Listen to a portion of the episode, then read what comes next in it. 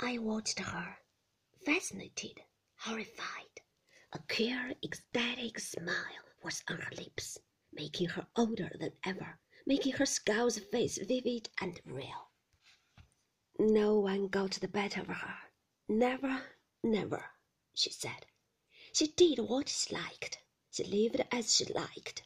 She had the strength of a little lion, too. I remember her at sixteen get up on one of her father's horses, a big brute of an animal, too, that the groom said was too hot for her to ride. She stuck to him, all right.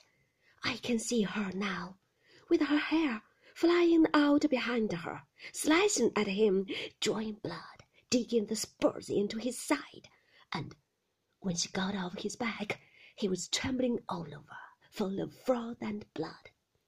That will teach him, won't it, Danny? she said, and walked off to wash her hands as cool as you please.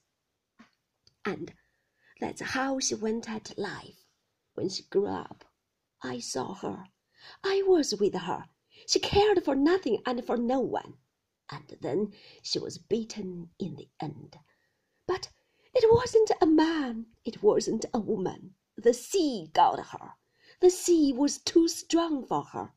The sea got her in the end. She broke off, her mouth working strangely and dragging at the corners. She began to cry noisily, harshly, her mouth open and her eyes dry. Mrs. Danvers, I said, Mrs. Danvers, I stood before her helplessly, not knowing what to do. I mistrusted her no longer. I was afraid of her no more, but the sight of her sobbing there, dry eyed, made me shudder, made me ill. Mrs. Danvers, I said, you are not well. You ought to be in bed. Why don't you go to your room and rest? Why don't you go to bed?